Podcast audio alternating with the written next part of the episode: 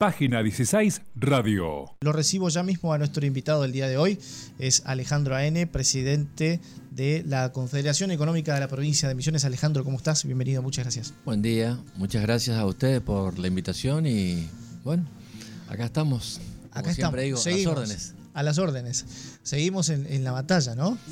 No queda otra.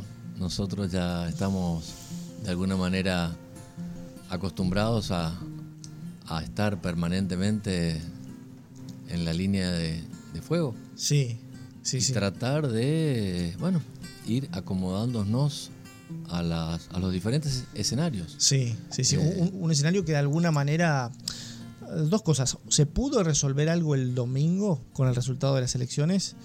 ¿Y si ha modificado algo el domingo, digamos, con este resultado? Lo único que se resolvió, entiendo yo, es eh, dar certezas de quién es el nuevo presidente. Pero como le decía ayer y hoy a algunos colegas tuyos, hasta que Alberto Fernández no esté, podríamos decir, sentado en la Casa Rosada y con todos sus ministros y funcionarios designados, en el mientras tanto es todo la transición. Podrán haber eventualmente y creo que por eso él designó a sus cuatro coroneles, como le dicen, o lugartenientes, para que vayan monitoreando temas con el gobierno nacional, pero el que manda es el que tiene la virome.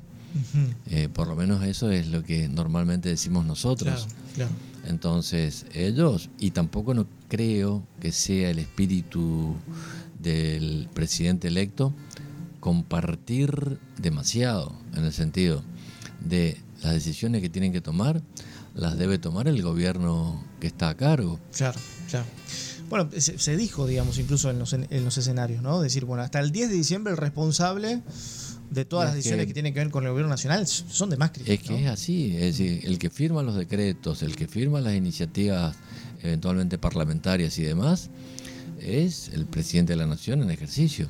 Y así como están las cosas, hasta el 10 de diciembre el presidente es Macri y el sucesor electo es Alberto Fernández con todo un equipo en el que hay múltiples variables, variantes y como uno va leyendo hasta dentro, a ver, en lo que a nosotros particularmente nos atañe, que es todo lo que tenga que ver con hacienda, economía, energía, este, infraestructura, Banco Central, y hay varios candidatos para, para cada cargo. Claro, Ayer yo escuchaba, por ejemplo, que la idea es crear un superministerio de economía. El asunto es, a ver, lo bueno es que para eso, o a ver, remontémonos para atrás.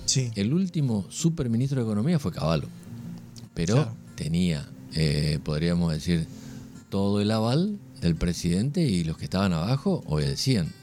Ahora, si uno quiere hacer un ministerio o un superministerio horizontal, el problema es el que le terminó pasando en algunas circunstancias a Macri. Claro. Es decir, que, en primera instancia ellos desarmaron incluso, hicieron un ministerio de economía, un ministerio de finanzas y, hacienda. Claro, pero el asunto es que tenés como el monstruo de mil cabezas. ¿Cómo haces? A ver, supongamos que fuéramos nosotros dos únicamente. Y en algo vamos a disentir. Entonces, si tenés un ministro de Hacienda, un ministro de Economía, un ministro de Finanzas, un ministro de Producción y Empleo, un ministro de Agroindustria, eh, más Frigerio que opinaba como economista. Recordemos que Frigerio desde antes siempre estuvo en comunicación con la mayoría de las provincias porque era el titular de una consultora que se llama Economía y Regiones. Sí, sí, sí. Que ya tenía vasta experiencia, digamos, claro, es decir, entonces, y demás. ¿A qué voy? Más los amigos, porque siempre hay amigos que no están en funciones y que van y opinan. Entonces, bueno. En su momento fue muy crítico Aranguren como ministro de Energía de la Nación este, y algunos ministros que este, formaron parte de esta ronda de amistad también de, de Macri, ¿no?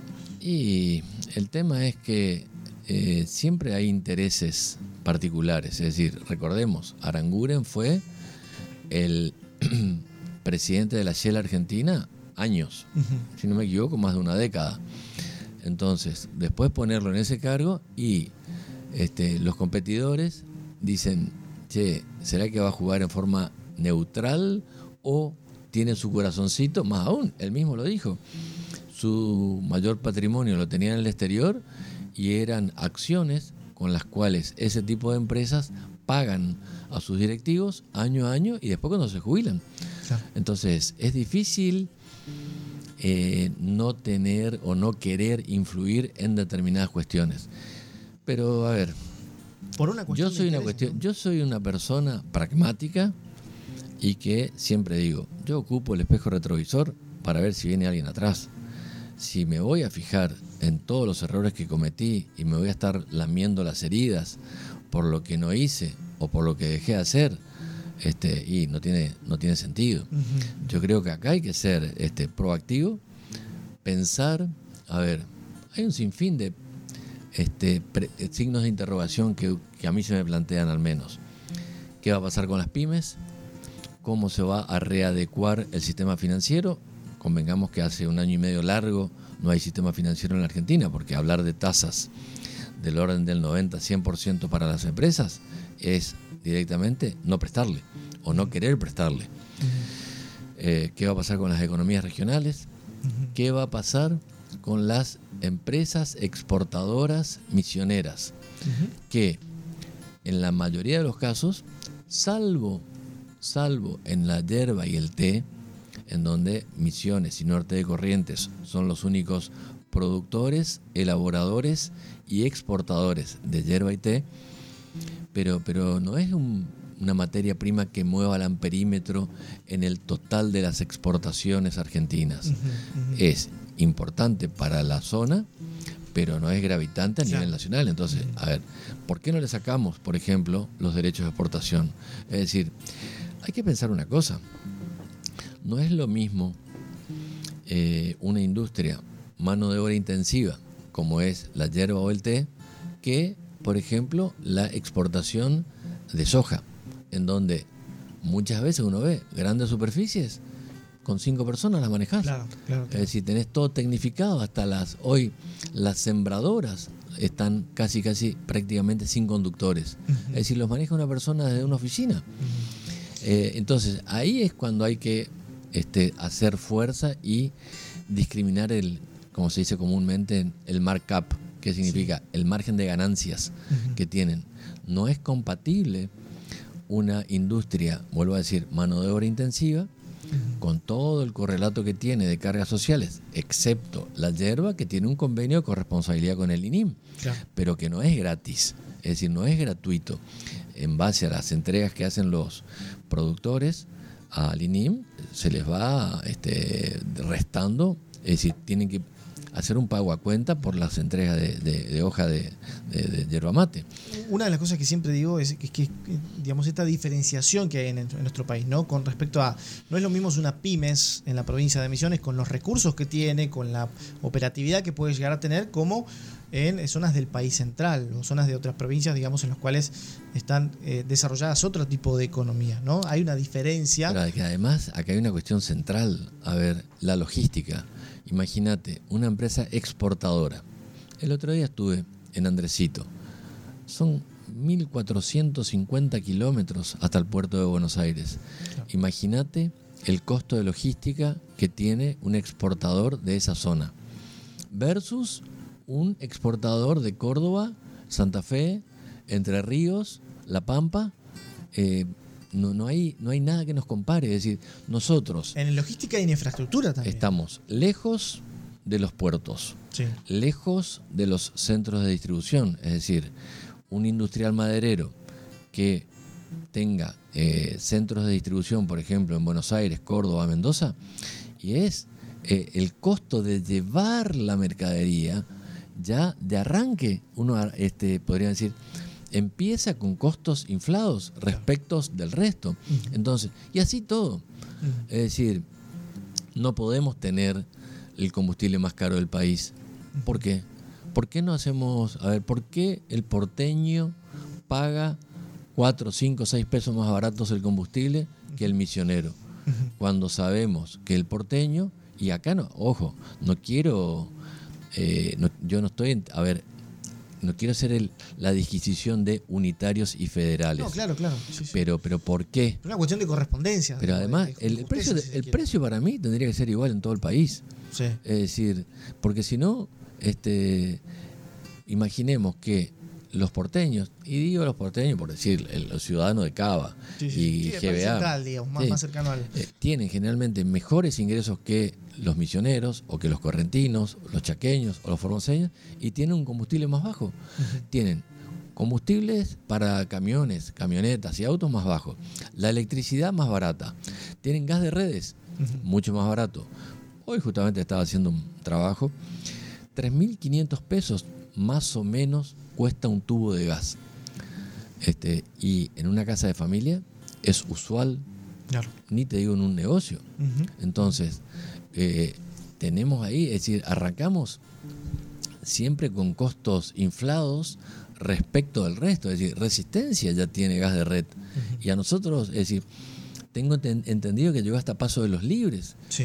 Eh, nos estaría faltando y 300 kilómetros. Sí, sí, sí. Pero, De pero hecho, no nos había, llegó. había trascendido que el senador Klaus había reunido con dirigentes de IPF y de otra empresa más, eh, no recuerdo cuál, pero había una cierta postura de que definitivamente se, se llegue con el trazo hasta, hasta Posadas, que ingresa a Posadas al menos. Pero es que es lógico. Eso es como si no estamos este, aplicando un doble estándar. Es decir, no hay lógica, además. Y yo ya no me meto con la industria gasífera ni nada, esto, el otro, porque, a ver, cada, cada industria o cada sector pone sus números. Pero, pero imaginemos un restaurante con un movimiento más o menos intenso y yo creo que debe tener fijo una batería de 8 este, de 8 tubos, 8 por 3, 24, y tenés 26 mil pesos de pique. Claro. Y eso, que lo- a lo mejor, eh, dependiendo de la temporada y dependiendo de cómo está el movimiento, y lo tenés que reemplazar dos, tres, cuatro veces. Si a eso le sumás el costo de la luz, es decir, yo conozco negocios locales que tienen 200 mil pesos de gastos entre luz y gas. Imagínate cuánto tienen, es decir, eso, ¿qué significa esto? Que cuando abrís un local, vos no podés abrir y tener, este, podríamos decir, las cocinas apagadas o, pensemos, recién hablábamos antes de empezar el programa, Sí. con temperaturas como las que tenemos ahora, ¿te parece lógico ir a un restaurante y que, que los aires estén apagados porque te claro. digan, Sí, sí. y no lo puedo prender por tres personas? Es decir, quien se inicia tiene que tener no solamente en cuenta lo que va a vender, sino en la forma en que lo Por va eso a, te a digo. desarrollar el es negocio, decir, digamos, ¿no? Claro, por ahí te dicen, uy, qué caro esto. Sí, pero qué caro esto, pero el asunto es que nadie está viendo la estructura de costos. Otro tema para ver, el tema de las cargas sociales. Sí. Eh, de- con la reforma tributaria del año pasado, eh, a, las, em- a las empresas que estaban más alejadas de la capital federal eh, tenían un, un, un elemento técnico que se llama decreto 814 que les permitía, por ejemplo, para las empresas ubicadas en Posadas, tomarse el 9,75% de los haberes brutos a cuenta del IVA. Te la hago rápida. Sí. Eh, una empresa que pagara 100 mil pesos de sueldos, se podrían tomar 9.750 a cuenta del IVA. Y si estaban, en el ex- eh, si estaban fuera de Posadas, es decir, de Garupá hasta Iguazú, el 10,75%. Ese decreto 814 va bajando. Y, e- y encima, a contrario censo de lo que debería haber para poner a las empresas pequeñas o medianas este, en una situación de, de- de- de ventaja respecto de las grandes, en lugar y pasan, en el caso de los aportes a la seguridad social, del 17% progresivamente hasta llegar al 19,5%. Es decir, todo a contramano de lo que se usa en Francia, en Italia, en España, en Brasil, en Chile, en Colombia, eh, en, en Perú. Es decir, en lugar de darle una mano, las estamos poniéndolas directamente este, con un pie en el, eh, podría decir, para terminar de caerse, es decir, en el desfiladero. Eh, fíjate, una empresa en, en Brasil, sin ir más lejos, vos podés ser unas... Ellos tienen un, un término técnico que en este momento no recuerdo, pero sería como un monotributista, puede facturar hasta 45 millones de pesos al año, tener hasta 15 empleados y pagan un monto fijo, en donde incluyen todo. este, IVA, ingresos brutos, ganancias, este, tapa de, ¿cómo se llama? tasa de comercio. Eso, ¿qué te hace? Te da, te da certeza, porque vos decís, no sé, el día 10 lo que tengo que pagar es esto. No, el 5 cargas sociales, el 15 ingresos brutos, el 20 el IVA, el 20 también este, tasa municipal. Es distinto. La Argentina puede plantear, y eso es un poco lo que se puso en, discusión en estos, en estos, últimos meses, puede plantear definitivamente esa reforma impositiva, ese reconocimiento, si se quiere, a economías regionales como misiones que están en muchas desventajas en ese sentido. ¿Se puede poner sobre la mesa? Pero es que eso debe ser, a ver, si a mí me llaman mañana, no sé, y me dicen, dame tu opinión, lo primero que voy a pedir es eso.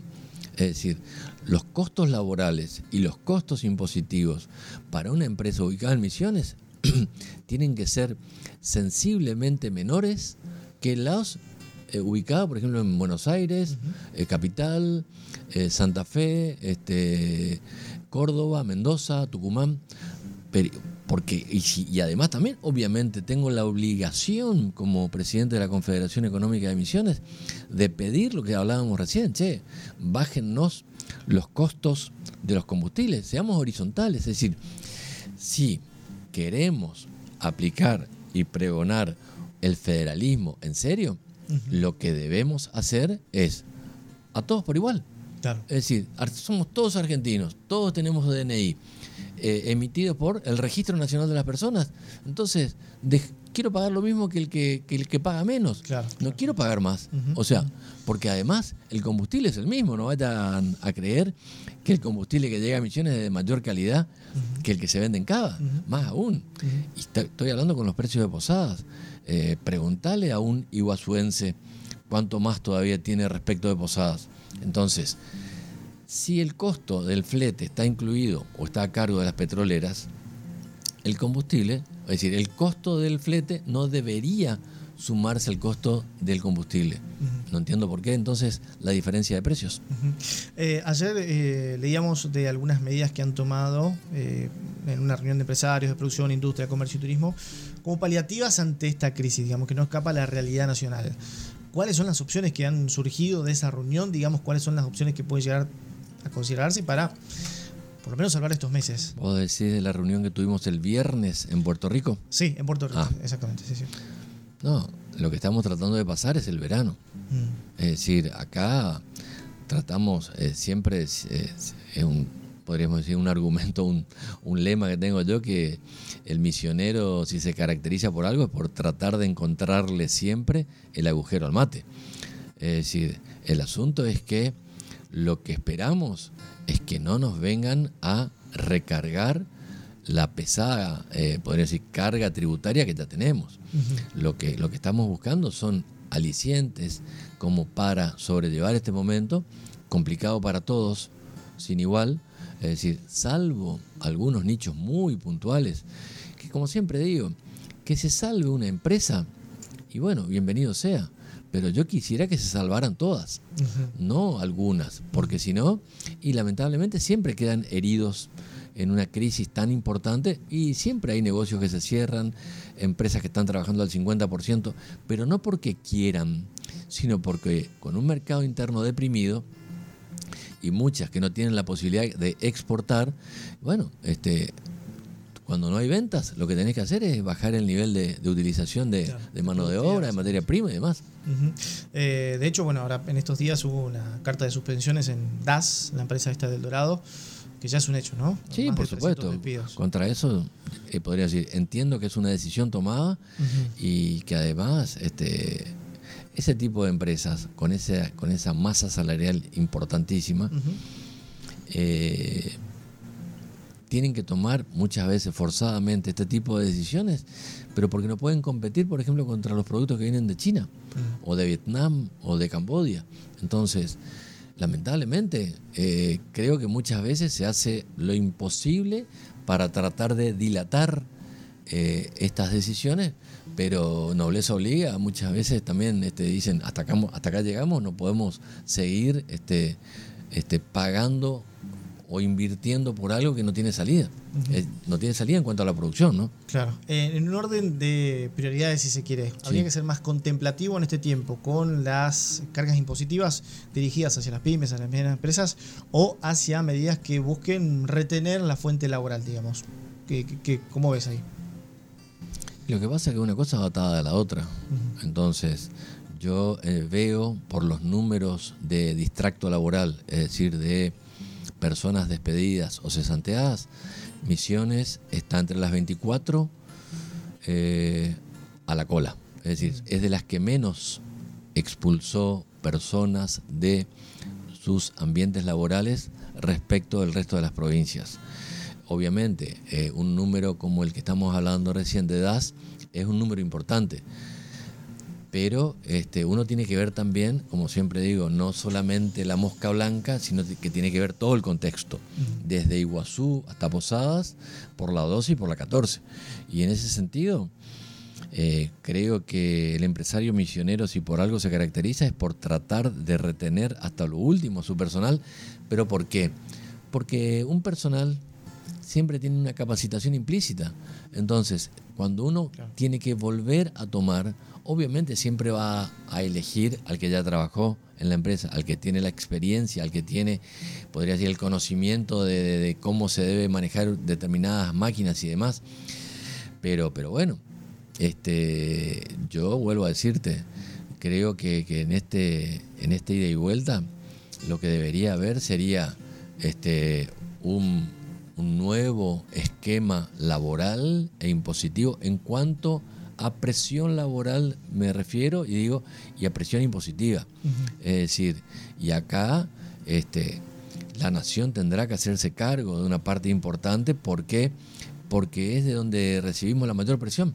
Entonces, más allá que todo suma, es decir, la presión fiscal provincial, municipal, y, pero la nacional la que se lleva los laureles. Entonces, no, no, no me imagino que le den a Misiones un IVA del 10 y medio. Pero, por ejemplo, en su momento nosotros le habíamos propuesto a Frigerio que las, los productos originarios de Misiones tengan un 10 y medio. ¿Pero por qué? Por una, por una cuestión de competitividad. A ver, no es lo mismo que a la hierba uno le cargue el 21% que uno le cargue el 10 y medio. No es lo mismo que a la madera uno le cargue el 21% y es muy fácil de controlar. ¿Por qué? Y porque van a tener que pasar por los tres controles fiscales que tiene la provincia de Misiones, eh, o por Liebig, eh, Apóstoles, por Centinela o pues, este, por la ruta este, 14, eh, perdón, por la ruta 12. Así que, pero bueno, no prosperó. Y bueno, hay que seguir insistiendo. Claro, por último, Alejandro, ¿crees que el cambio de gobierno, de más allá de las ideologías políticas y demás, puede ser más contemplativo con estos reclamos? Yo creo que sí. Es decir, debe haber un turnaround, como dicen los americanos, es decir, barajar y dar de vuelta, porque, porque si no así eh, sería más de lo mismo. Y creo que este, eso el presidente electo entiendo que lo sabe, por lo menos lo ha dicho en más de uno de sus discursos. Este, entonces, lo que deberíamos esperar es eh, tratar y lograr que tengan una mirada distinta hacia las pymes del interior del país. Y quiero hacer una diferenciación muy clara. Hoy una pyme puede facturar hasta 1.600 millones de pesos. Yo cuando hablo de las pymes, hablo de las pymes de que facturan 30, 40, 50, 100 o 150 millones. Es decir, hoy los números son todos grandes, pero sobre todo muchas veces en el caso de los exportadores por el valor del dólar. Es decir, no, no, en cantidades están exportando más con menos ingresos. ¿Por qué? Y porque desde afuera están sabiendo cuándo varía el tipo de cambio. Entonces lo que dicen es, che, el dólar eh, varió el 10%, compartamos la ganancia, dicen ellos. Te aumento el 5%. pero esas cosas no se deberían dar. ¿Por qué? Y porque el, el, aumento de los costos internos es diario y permanente y no es de la última semana, es de es del viernes al lunes, ¿eh? No, permanentemente. ¿eh? Bien. Alejandro N., presidente de la Confederación Económica de Misiones, eh, muy amable, muchas gracias. No, al contrario. Gracias a ustedes por la invitación. Página 16. Seguimos en Instagram, Facebook, Twitter.